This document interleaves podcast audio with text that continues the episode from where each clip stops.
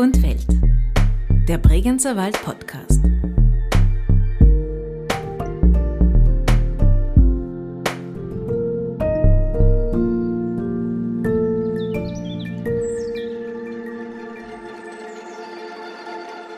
Fischen gibt mir Ausgleich, gibt mir eine Art Meditation, gibt mir die Möglichkeit, praktisch zu forschen, den Fluss versuchen zu verstehen, den Wasserkreislauf versuchen zu verstehen und vielleicht auch die Fische ein wenig verstehen zu können. Herzlich willkommen zu einer weiteren Folge von Wald und Welt, dem Bregenzer Wald Podcast. Sie hören schon im Hintergrund das Wasser der Bregenzer Ach rauschen. Und Wasser ist seit jeher Konrad Brogers Element. Bereits mit drei Jahren hat er seinen Vater an die Ach zum Fliegenfischen begleitet.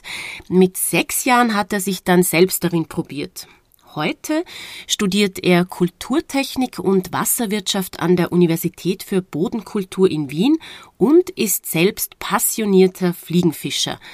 Zita Bereuter hat ihn an die Bregenzer Ach begleitet und dort mit ihm über Ausgleich und Ausdauer, Meditation und Präzision gesprochen und darüber, ob es beim Fliegenfischen eigentlich mehr ums Fischen oder doch um den Fisch geht. Warum dieser Vormittag an der Bregenzer Ach in jedem Fall ein guter Tag war, hören Sie jetzt am besten selbst. Servus Konrad. Hallo Zita. Ich freue mich sehr, dass wir da jetzt an der Bregenzer Rache sind, um äh, übers Fliegenfischen zu reden. Und du hast ja auch äh, eine, sagt man eigentlich Angel oder Route? Äh, es wäre eine Fliegenroute. Darf man sagen, wo wir sind, oder ist das so das große Geheimnis bei Fischern? Mm, Im Moment äh, darfst du es verraten. Also das ist jetzt nicht so ein äh, geheimer Platz. Wir befinden uns in der Nähe von unserem äh, Fischerclubheim. Ähm, das ist ein ehemaliger Fußballplatz, wo äh, der Verein sein Areal hat, also das Gemeindegebiet äh, Schwarzenberg. Aber wir sind da genau eigentlich zwischen äh, Beersbuch, Beza und Schwarzenberg. Wo fischst du normalerweise am liebsten? Ich bin am liebsten an der Subesach, äh, weil die sehr abgelegen ist, weil es da äh, sehr tiefe Schluchten gibt äh, und man äh, da die Einsamkeit sehr schön genießen kann. Manchmal hört man jetzt da ein bisschen den Verkehr von weiter weg, aber das stört die Fische offensichtlich nicht, oder? Nein, also die Fische haben jetzt vielleicht nicht ein Gehör in dem Sinn, sondern sie haben ein äh, sehr sensibles Seitenlinienorgan und können äh, Schwingungen äh, sehr, sehr gut wahrnehmen.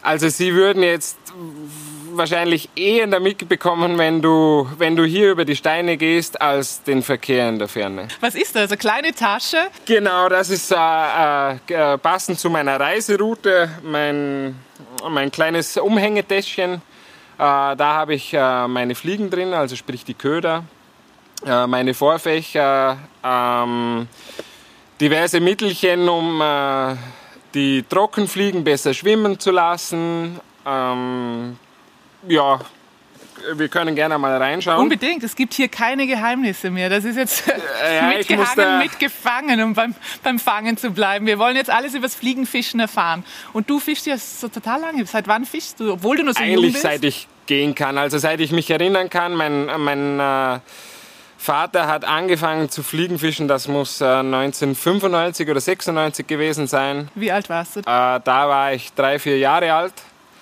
Ähm, da hat es dann langsam begonnen und ab und zu hat man mich dann mitgenommen. Natürlich äh, Darf man das überhaupt in dem Alter schon? Oder kann man es überhaupt?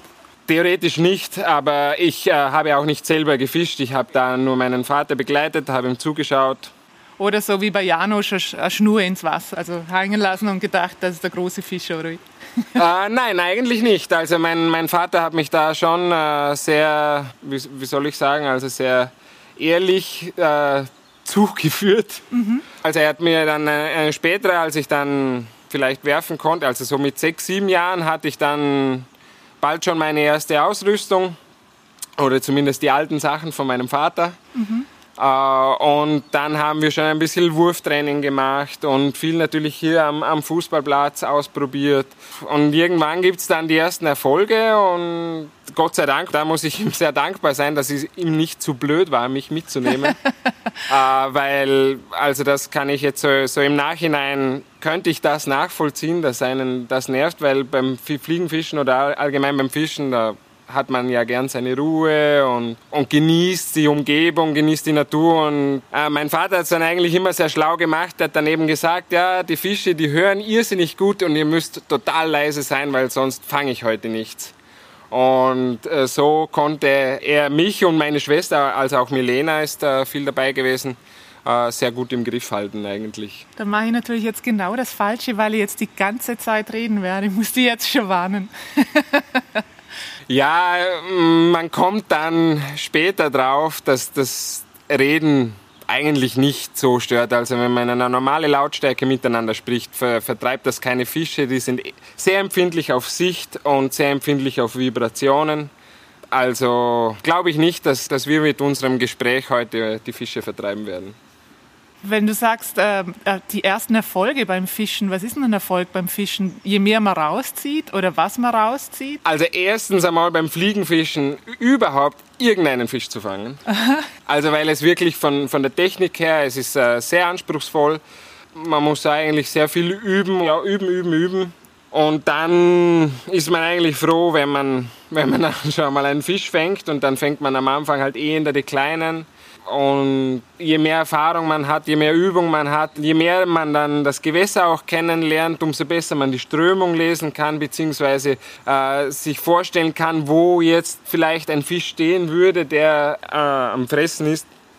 Kommt man halt mit jedem Fisch, den man fängt, äh, bekommt man Erfahrung dazu und es wird immer besser und besser. Und äh, du, ich kenne äh, Freunde von meinem Vater, die in, ja, mit 40 begonnen haben, Fliegen zu fischen. Die haben die ersten zwei Jahre eigentlich kaum einen Fisch gefangen und haben sich über einen Fisch mit 15, 20 Zentimeter irrsinnig gefreut. Alle, die fischen, grinsen jetzt wahrscheinlich leise vor sich hin. Aber weißt du was? Wenn wir jetzt da noch ein bisschen sitzen nämlich und reden, dann wirf doch endlich die Angel aus, weil wenn die Chancen schon so gering sind, dann, äh, damit sie nicht ganz gegen Null gehen, oder? Und wir, während das im Wasser ist, reden wir halt einfach noch. Ja, und ich genau. hoffe, es beißt was an. Ähm, also nun baue ich meine Angel zusammen. Äh, es ist eine Angel der Schnurklasse 6. Äh, es gibt da verschiedene Schnurklassen bei den Fliegenrouten. Äh, umso höher die Zahl, umso größer, stärker ist die Route. Mhm. Ähm, zum Beispiel würde man jetzt auf Lachse mit einer Schnurklasse zwischen 10 und 12 fischen. Ähm, 6 ist nun für Bachforellen an der Bregenzach äh, etwas überdimensioniert. Mhm. Aber da das meine Reiseroute ist und ich äh, viel in Österreich unterwegs bin, äh, bietet mir das ein gutes Mittelmaß. Die hast du jetzt zusammengesteckt? Die Rolle montiert. Und wie geht es jetzt weiter? Aha. Jetzt ziehe ich mir einmal ein paar Meter Schnur ab. Und da siehst du schon auch den äh, ersten großen Unterschied zu einer normalen Angelroute. Ist einmal die Rolle, die ist eins zu eins übersetzt und man bedient beim Fliegenfischen die Angelschnur eigentlich hauptsächlich mit den Händen, was jetzt bei normalen Spinnruten äh, überhaupt nicht der Fall ist. Und hier kommt dann schon die Schwimmschnur. Ähm, die ist deshalb so dick, greif sie einmal an. Die ist ein bisschen wie eine Wäscheleine in dünn. Mm, ja, genau, aber die ist auch verschieden dick über ihre Länge.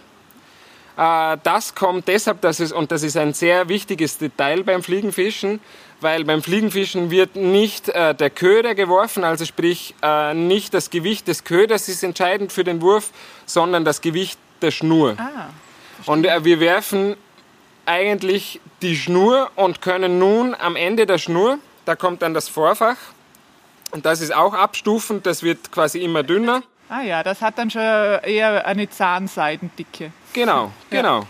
Ja. Äh, und da wird dann äh, die Fliege befestigt und eben das Schöne ist beim äh, Fliegenfischen, wir brauchen äh, kein Gewicht im Köder, sprich wir können ganz leichte äh, Fliegen imitieren, die zum Beispiel auch auf der Wasseroberfläche schwimmen. Die hast du ja dabei schon. Genau, ne? schon die vorbereitet quasi. Wahnsinn. Das schaut aus wie ein kleiner Setzkasten oder wie so Schmuck, der präsentiert wird. Fast ein bisschen makaber auch, weil auch Flügel dran sind.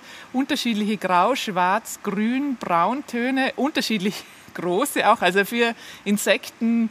Ähm, ängstige Leute ist es jetzt wahrscheinlich nicht so schön, das anzuschauen. Ich schaue es gern an, muss ich jetzt sagen. Sehr schön. Und auch sehr apart in so einem Aludöschen äh, aufbehoben. Wie viele verlierst du von denen im Jahr oder kommt die immer wieder zurück?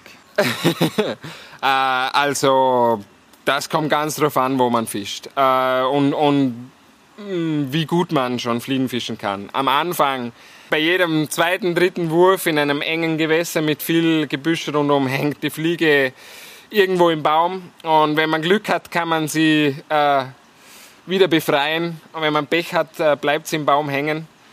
Ja, umso mehr Erfahrung man bekommt, umso besser man äh, dann mit dem Gerät umgehen kann, umso weniger Fliegen verliert man dann eigentlich auch. Und welche nimmst du jetzt heute?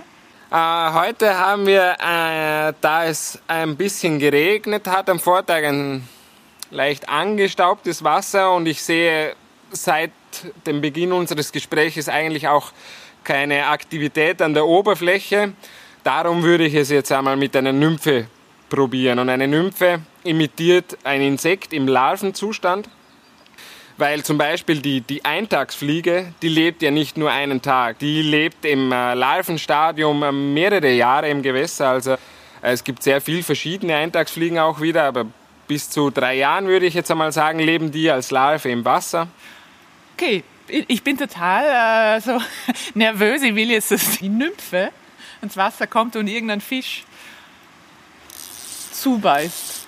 Also ich ziehe jetzt nun ein paar Meter meiner Schnur ab. Dann gibt es einen kleinen Trick.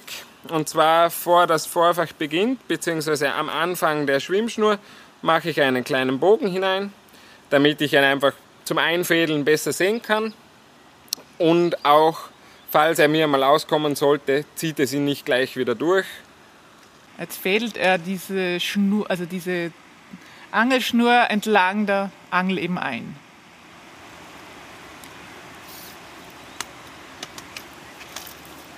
Ist man eigentlich meistens allein beim Fischen? Geschmackssache. Also ich habe Freunde, die gehen eigentlich lieber zu zweit. Ich gehe lieber alleine. Ähm, und gibt es auch viele Frauen, die fischen? Also es gibt äh, sehr, sehr gute Fliegenfischerinnen, nur ist es nicht die Regel. Also es ist einfach, das Fischen, Jagen ist ein sehr ja, männerdominiertes äh, Gebiet. Okay, jetzt hast du die Schnur eingefädelt. Genau, ich habe jetzt die Schnur Nebenbei. eingefädelt und binde mir jetzt eine kleine Nymphe auf poetische Sätze fast dafür, dass man jetzt ein kleines Fuzzi-Pelz mit zwei, mit zwei Drähten dran an Es, es ist tatsächlich eine sehr, sehr einfache Nymphe. Ähm, sowas hat man in äh, zwei Minuten gebunden. Es sind die, die Haare, also meine Schwester hatte einmal eine Hasenzucht. Ähm, und der Marder, äh, der frisst die Hasen ja dann nicht, der, der bringt sie quasi nur um und saugt ihnen ein bisschen das Blut raus. Und damit er nicht umsonst gestorben ist, habe ich ihm dann das Fell abgezogen, habe das äh, gegerbt. Und mit diesem Fell binde ich diese Nymphen, seit ich mh, mm, acht oder neun Jahre alt, äh, bilde ich mit dem Fell dieses Hasen diese Nymphen. Du hast um, jetzt, willst mir aber nicht erzählen, dass du als Achtjähriger dem Hasen das Fell über die Ohren gezogen hast. Mit meinem Firmgötte zusammen. Ja, siehst man merkt schon. In dieser Familie lernt man das Archaische sehr früh. Ja, ja, gut. Immerhin und, und hast du sehr lange also, was vom Hasen. Und es ist mein Glücksbringer. Ah, die verwendest du immer wieder? Die verwende ich immer wieder oder ich binde diese Nymphe immer wieder, weil, weil sie sehr, sehr fängig ist. Ähm, meines Erachtens imitiert sie eine Steinfliegenlarve, äh, könnte aber genauso eine Köcherfliegenlarve sein und passt einfach sehr, sehr gut in das Beuteschema der Forelle. Und ich habe mit dieser Nymphe äh, an der Socha äh, in, in, Slowenien irrsinnig gut gefangen. Also dieses Muster hat mir immer sehr viel Glück gebracht und sehr viele Fische. Ja. Mhm. Was könnte man theoretisch hier fangen? Welche Fische sind denn da im Bringzer Wald heimisch? Hauptsächlich die Bachforelle, Äh, sie ist auch äh, der Leitfisch dieser Fischregion. Der Fluss wird in verschiedene Regionen eingeteilt. Äh, und die oberste Region, wo das Wasser sehr schnell fließt, sehr sauerstoffreich ist und noch sehr kalt ist, wird als Forellenregion bezeichnet und in dieser befinden wir uns mhm. jetzt. Aber ich merke schon, wenn wir uns unterhalten, ich bremse dich voll, du kommst zu nichts. Friemelt da immer noch an dieser Nymphe herum. Nein, ich habe leider einen sehr, sehr blöden Knoten im Vorfach vor lauter Zeigen. Was braucht man dann als Fischer am meisten? Geduld, also auch das Fliegenbinden, das Fischen. Also Geduld ist äh, sicher eine, sollte man nicht zu wenig mitbringen. Ist es sowas, was man mitbringen muss oder etwas, das man dann nach längerer Zeit auch einfach hat? Teils, teils. Also ich glaube, ein, ein äh, sehr geduldiger Mensch wird sich beim Fliegenfischen eher einfacher äh, tun wie jetzt ein, ein ungeduldiger Mensch. Aber ein ungeduldiger Mensch könnte auch am Wasser vielleicht ein etwas Geduld lernen. Mhm. Aber grundsätzlich ist es ein sehr entschleunigendes Hobby, ja. um eben von, von dem ganzen Trubel einfach wegzukommen, am Fluss zu sein, wie jetzt das, das schöne Wasser plätschern zu hören.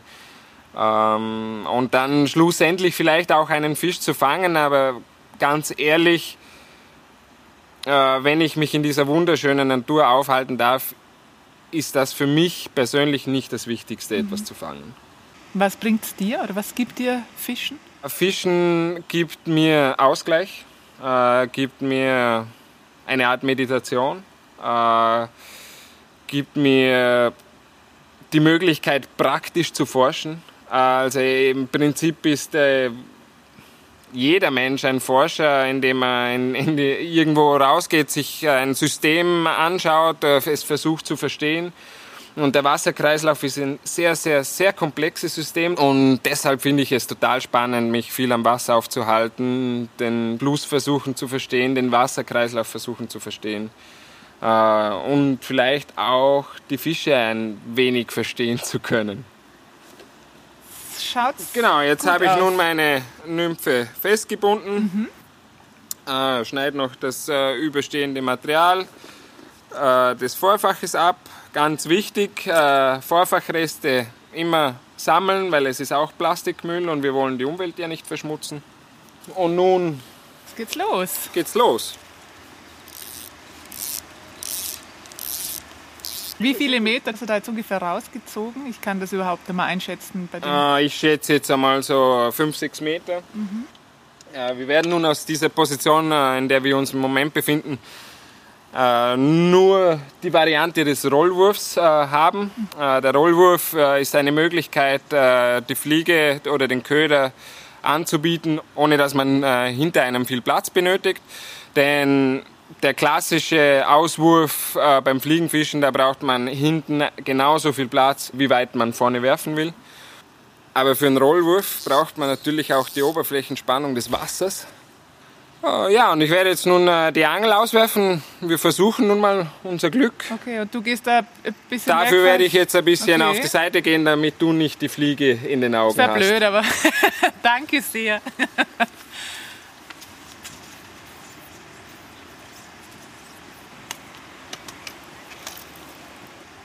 Das war jetzt so aufregend, dass ich mir gar nicht getraut habe, was zu sagen. Es war so eine Bewegung. Sieht sehr schwungvoll aus. Ja. Äh, es ist eine sehr flüssige Bewegung. Es schaut ein bisschen aus wie rhythmische Sportgymnastik mit dem Band. Ja, so könnte man es wahrscheinlich eh vergleichen. Also es geht darum, äh, bei der rhythmischen Sportgymnastik geht es darum, das Band in der Luft zu halten. Es ist hier im Prinzip dasselbe. Wir wollen die Schnur, die Fliege in der Luft halten, bis wir sie dort absetzen, äh, wo wir sie präsentieren wollen. Aha. So, das heißt, jetzt können wir weiterreden und mit viel Glück äh, beißt jetzt irgendwann einer an oder wie geht das? Das wäre jetzt so, wenn wir einen, äh, zum Beispiel mit einem Wurm fischen, äh, mit einer Spinnrute, das machen wir aber nicht, wir sind am Fliegenfischen und das heißt, äh, wir müssen diesen Köder sehr aktiv führen. Ah, du musst den Also ich kann immer. den nicht einfach äh, hineinschmeißen und warten, sondern äh, diese, diese Nymphe, die hat ein bisschen Gewicht und wenn ich die nun einfach hineinlege, dann sinkt die einfach ab und macht nicht großartig viel, sondern ich muss sie jetzt äh, präsentieren, sagt man. Also ich muss sie dem Fisch präsentieren. Ich überlege mir jetzt, wo ich einen Fisch vermute äh, und dann arbeite ich äh, zusammen mit der Strömung. Präsentiere die Nymphe ein paar Meter weiter oben, je nach Gewicht auch, je nachdem wie tief der Fisch steht oder je nachdem wie tief ich ihn vermute. Äh, werfe die Nymphe ein, lasse die runtertreiben und führe sie dann mit Bewegungen äh, der Rutenspitze oder mit äh, Schnur nehmen, Schnur geben, versuche ich die möglichst naturnahe durchs Wasser treiben zu lassen, äh, damit der Fisch denken könnte, ah, schön, da schwimmt ja gerade ein bisschen Futter vorbei und da schlage ich mal zu. Das heißt, du bist da eigentlich immer in Bewegung, ein bisschen am Auf und Ab gehen oder steht man da auch? Äh, grundsätzlich äh, gehe ich am liebsten flussaufwärts, äh, da Fische in Strömungsrichtung immer flussaufwärts stehen und somit, äh, wenn man flussaufwärts fischt, äh, nähert man sich den Fischen von hinten. Äh, sie sehen einen nicht sofort und man hat einfach größere Chancen, noch etwas zu fangen. Die Fische hier sind sehr, sehr scheu, würde ich sagen. Wir haben hier ein relativ karges Gewässer.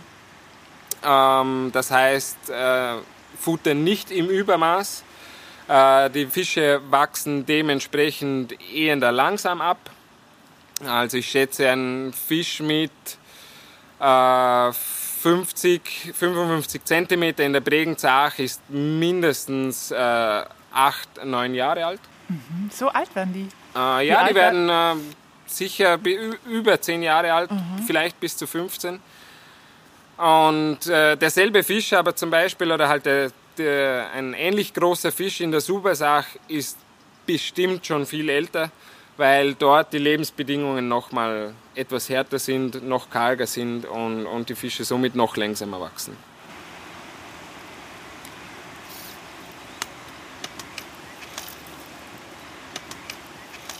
Das, kann, das glaube ich jetzt aber kaum. Zwei Minuten reingehalten und schon hast du einen Fisch herausgezogen. Anscheinend die richtige Stunde erwischt. Nach dem dritten Wurf äh, schon ein Biss. Ein wunderschönes Exemplar für diese heimische Forelle, äh, für, diese, für, für unsere Bachforellen. Ähm, ja, auf die Nymphe, wie ich es mir gedacht habe, an der Oberfläche wenig Aktivität, äh, das Wasser leicht angetrübt. Nymphe, also meine Lieblingsnymphe war die perfekte Wahl. Äh, mit einem Schlag auf den Kopf wird der Fisch betäubt, äh, dann sofort ein Herzstich gemacht, der Fisch blutet aus und leidet so wenig wie möglich. Kurz und schmerzlos. Kurz und schmerzlos. Ja, und wer gern Fisch isst, muss sich das auch vorher überlegen. So ist das. Also das auch wer gerne Fleisch isst. Also da ist, hängt ein Lebewesen dran. Äh, ich fühle mich auch oft sehr reumütig, wenn ich einen Fisch entnehme. Also es, ist, es macht schon auch etwas mit mir. Ich entnehme nicht so oft einen Fisch. Es gibt auch viele Fliegenfischer, die entnehmen keinen Fisch. Ähm, eben, die betreiben nur dieses Catch and Release. Und das heißt Catch and, Catch and Release. Aber was, wofür macht man das dann? Äh, es gibt Reviere, beim Fliegenfischen ist es sehr, äh, eine sehr gängige Methode, sage ich einmal. Äh, durch das aktive Fischen hängt der Köder immer im vorderen Bereich äh, des Mundes und es ist wirklich sehr einfach, nur die Fliege zu greifen, äh, den Haken auszudrehen. Es wird auch ohne Widerhaken gefischt äh, und der Fisch ist ohne Berührung sofort wieder im Wasser äh, und kann weiter schwimmen. Mein Schonmaß ist der Hunger. Also wenn, wenn ich Lust und Gust auf einen Fisch habe, dann, dann entnehme ich mir einen, wie diesen nun. Ähm, aber wenn ich den Fisch nicht entnehme, dann will ich dem kein unnötiges Leid zufügen. Es, es reicht schon, dass er an der Angel kämpft. Äh, und, und ich versuche aber auch der Natur den nötigen Respekt zukommen zu lassen. Also es ist äh, beim Essen eine ganz andere Erfahrung. Wenn ich den Fisch zubereite, ich, ich greife den schon völlig anders an, mit einem anderen Bewusstsein, mit einem anderen Gefühl, wie wenn ich einen vakuumierten Fisch im Supermarkt kaufe, wo ich keinen Bezug dazu habe. Der im ärgsten Fall schon paniert ist. Genau. Und wie schaut es im Bregenzer Wald mit Überfischung aus? Das ist eine sehr gute Frage. Die will ich so beantworten, dass Fliegenfischer im Grunde genommen keine Fleischfischer sind. Also den, dem Fliegenfischer, dem geht es äh, sehr, sehr viel äh, um, um die Philosophie, um die Technik, um, äh, um den Einblick auch in die Biologie, Ökologie und das Fische entnehmen steht eigentlich an einer sehr untergeordneten Stelle. Ähm, der Verein bemüht sich auch sehr um den Schutz der Fische, äh, also um Schutz vor außen, vor Eintragungen durch Verunreinigung, also äh, zum Beispiel durch Überdüngung, ähm, durch unsere sehr intensive Landwirtschaft zum Beispiel, äh, illegale Wasserentnahmen etc. Äh, und ja, wir sehen uns eigentlich da mehr als Sprachrohr des Fisches, würde ich jetzt einmal sagen, weil äh, wir halten uns am Gewässer auf, äh, wir äh, begehen die gleichen Strecken öfter, wir sehen auch, wenn sich etwas verändert. Ja, äh, schlussendlich ist das Fischentnehmen wirklich zweitrangig. Und es gibt Reviere, die, die wurden tatsächlich überfischt, aber oder zum Beispiel an der Supersach hatten wir den Fall, dass wir ähm, äh, da gab es eine, einen, einen Stausee, den gibt es immer noch. Äh, der wurde vor äh, über 30, 40 Jahren äh, benutzt, um Holz zu schwemmen.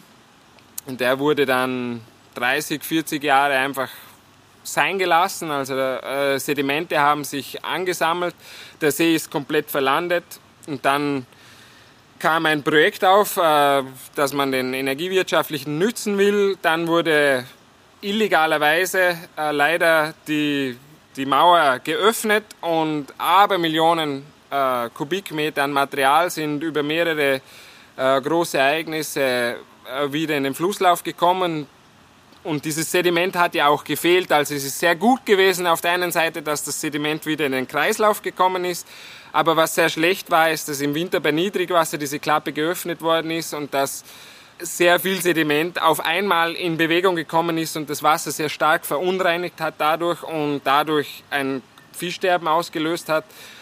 Aber innerhalb von äh, drei, vier Jahren hm, hast du wieder Fische gefangen. Also das, die, die Fische erholen sich wieder sehr schnell, wenn sie die Möglichkeit, wenn sie das Habitat dazu haben. Du kennst ja auch so gut aus, weil du ja auch Wasserwirtschaft studierst. Genau, also ich äh, irgendwie begleitet mich das Wasser in meinem Leben seit, äh, seit jeher. Äh, ich habe als Installateur gearbeitet. Ähm, äh, auch da eben mit Wasser zu tun gehabt und schlussendlich mich für Kulturtechnik und Wasserwirtschaft an der BOKU entschieden, äh, da es ein sehr breit gefächertes Studium ist und man wirklich über Technologie und Biologie, Biologie gleichermaßen viel erfahren kann und, und es ja wirklich sehr, sehr spannend ist, äh, wenn man in diesen verschiedenen Bereichen ein bisschen Wissen sich aneignen kann und dadurch dann Zusammenhänge begreifen kann, die, die einem sonst nicht erscheinen. Und hast du das Gefühl, dass sich im Bregenzer Wald in den letzten, sagen wir jetzt mal, 10, 20 Jahren viel geändert hat, gerade im Bereich äh, des Fischens, also der Fischpopulation im Wasser oder auch Fauna, Flora im Wasser? Ähm, ich glaube, die größten Veränderungen haben sicher in den 16, 60er und 70er Jahren stattgefunden, als einfach die großen äh, wasserbaulichen Maßnahmen durchgeführt wurden. Der Flächenbedarf ist gestiegen, die Flüsse wurden begradigt und damit haben wir noch heute zu kämpfen. Also das waren mit Abstand die größten Einschnitte. Aber seit den späten 90er Jahren versucht man eigentlich wieder das rückgängig zu machen und wo es möglich ist, dem Fluss wieder Platz zu geben. Und wie gut ist die Wasserqualität? Mm, die Wasserqualität ist äh, zwischen gut und sehr gut äh, auf weiten Strecken des Flusses, aber es gibt äh, örtlich sehr starke Verunreinigungen aufgrund von verschiedenen Verursachern. Also wir haben da Verursacher aus der Landwirtschaft, wir haben aber genauso Verursacher aus dem Tourismus, wo zum Beispiel das dann auch bei den Fischen äh, wahrgenommen werden kann, äh, weil sie zum Beispiel von Blutegeln befallen sind. hat das dann eigentlich auch jede und jeder ein bisschen selbst in die Hand, wie gut es den Fischen im Bringser Wald geht. Genau, das ist eigentlich, äh, sollten wir da, äh, sollte nicht nur der Fischereiverein äh, dafür kämpfen und ständig da zu sein, um die Leute aufmerksam zu machen, was man denn nicht alles tun sollte, um unsere schützenswerte Natur zu erhalten. Und, sondern dass da auch in anderen Bereichen oder Wirtschaftszweigen vielleicht ein bisschen Bewusstsein geschaffen werden könnte für, ja, für unsere Umwelt. Und äh, schlussendlich, wenn es den Fischen gut geht, dann heißt das, dass wir eine sehr gute Wasserqualität haben. Und das ist für, für alle sehr förderlich, weil ohne Wasser kein Leben. So, jetzt machen wir den großen Bogen wieder zurück hierher Ja. zum Fischen. Mhm. Was muss man eigentlich äh, lösen? Oder man kann hier an verschiedenen, äh, je nach Gemeinde, je nach Ortschaft, kann man äh, eine Fischerkarte kaufen, Tageskarten oder Stundenkarten. Also theoretisch Genau, kann- es gibt für äh, Gäste gibt's, äh, Tageskarten, natürlich auch für Einheimische gibt es Tageskarten. Äh, und da hat der Verein in den letzten Jahren, der Fischereiverein Bregenzerwald, sehr, sehr viel geleistet. Da will ich auch ein Lob an unseren äh, Obmann aussprechen, an den Alfred. Äh, der hat einen sehr, sehr schönen Traum. Er will, dass es eigentlich nur mehr einen Verein gibt, sprich ein Revier gibt. Und somit das komplizierte Spiel mit, äh, wo kaufe ich meine Karte, dann deutlich einfacher wird. Wir sind mittlerweile über drei Vereine, die zusammengelegt wurden. Und somit haben wir schon weit über 60 Flusskilometer, die befischt werden dürfen. Da gibt es verschiedene Reviere. Ja, wir befinden uns im Moment an, äh, am Revier 3, der Bregenzach. Äh, und es kann für jedes separate Revier eine Tageskarte erstanden werden bei den jeweiligen Gemeinden oder im, äh, beim Klaus Elmenreicheneck. Der hat auch so einen kleinen Fliegenfischershop. Da bekommt man auch das Nötige. man kann auch Kurse machen. Da. Genau, der Klaus, der bietet auch Kurse an. Wie lange Ähm, braucht man, dass man das ein bisschen kann? Also dass man so die, diese eleganten Bewegungen macht, die du da jetzt gerade vorhin gemacht hast? Äh, sehr schwierig zum sagen. Das ist immer äh, von Mensch zu Mensch unterschiedlich äh, nach den jeweiligen motorischen Fähigkeiten, würde ich mal sagen. Aber wenn ich jetzt nur ein, zwei Tage Zeit habe oder eine Woche, ist es dann dann... lernst du vielleicht die Grundzüge. Äh, du weißt dann theoretisch, okay, ich muss 1 Uhr stehen bleiben, 11 Uhr stehen bleiben. Du, du weißt den theoretischen Ablauf, aber das Gefühl für, für die Route, für, für, die, für die Schnur, das entwickelst du nicht in zwei Tagen. Aber man kann ein bisschen auf den Geschmack kommen. Genau, man kann auf den Geschmack kommen, man bekommt, äh, äh, sage ich, das Grundwerkzeug und dann muss man es machen. Umso mehr man am Wasser ist, umso mehr man fischt, umso schneller wird man lernen, umso schneller wird man die Route beherrschen und umso schneller wird man zu Erfolgen kommen. In welche Uhrzeit fängt man am besten an eigentlich? Das Oder ist fängt man äh, am von Je meisten? äh, Jahreszeit zu Jahreszeit sehr unterschiedlich. Zum Beispiel, wenn die Wassertemperaturen sehr kalt sind im Frühjahr, dann ist es äh, oft so um Mittag vielleicht die bessere Zeit. Im Sommer, wenn es sehr warm wird, dann eh in der, in der Früh und abends. Äh, dann kann man sich auch an den Insekten orientieren. Zum Beispiel, äh, wenn ein großer Insektenschlupf stattfindet, dann kann es eigentlich fast wurscht sein, was für eine Wassertemperatur herrscht, sondern es ist einfach viel Futter herum, die Fische werden fressen. Und äh, was sagt man, wenn man jetzt dann einen Fischer trifft irgendwo? Grüßt man sich da speziell oder macht man schon auf die Weite aus? Hey, da bin ich dran, wo bist du? Äh, meistens, also der, der zuerst kommt, mal zuerst.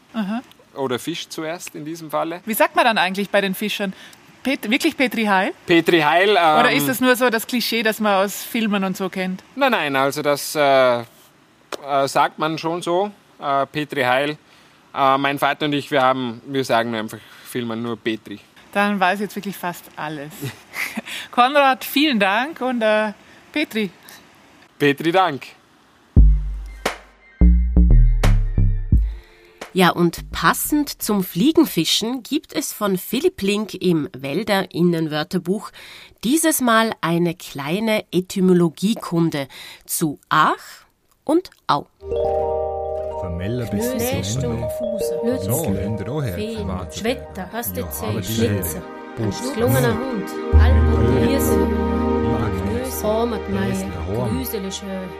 Das Wälder Wörterbuch. Herzlich willkommen zu einer neuen Ausgabe des Wälderinnen Wörterbuchs. Die Kenner und Kennerinnen der germanischen Sprache kennen das Wort Achwe. Der Ursprung des Wortes Achwe ist jedoch nicht nur in den Flüssen des Bregenzer Waldes erhalten, den Aachen, auch die Auen vom mittelhochdeutschen Ohe haben denselben germanischen Wortstamm und das nicht ohne Grund.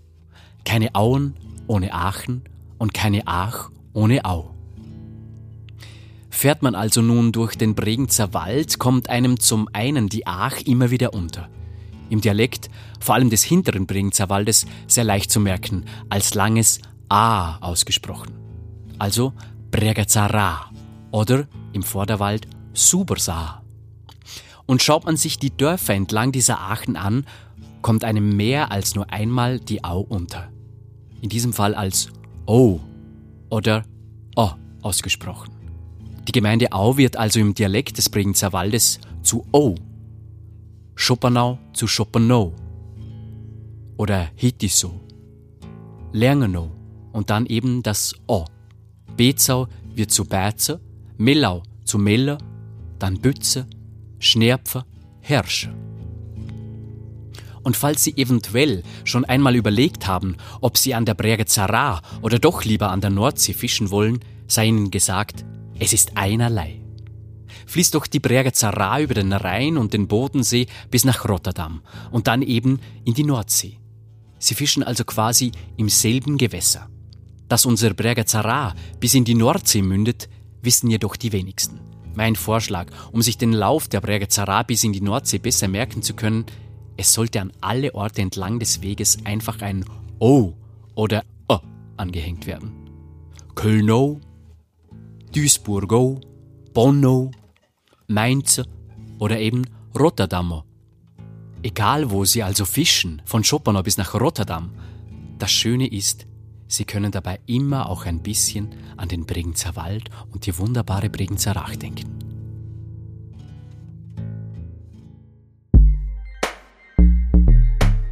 Das war die Episode Alles für den Fisch. Fliegenfischen im Bregenzer Wald. Gesprochen haben Michaela Bilgeri, Zita Bereuter, Konrad Broger und Philipp Link. Sounddesign Richard Eigner. Wald und Welt, der Bregenzer Wald Podcast, ist auf Initiative von Bregenzer Wald Tourismus in Vorarlberg, dem westlichsten Bundesland Österreichs, entstanden. Redaktion, Produktion und Gestaltung Friendship is. Weitere Informationen und alle anderen Episoden finden Sie online unter bregenzerwald.at slash podcast. Vielen Dank fürs Zuhören und bis bald, egal in welcher O Sie gerade sind, im Bregenzer Wald.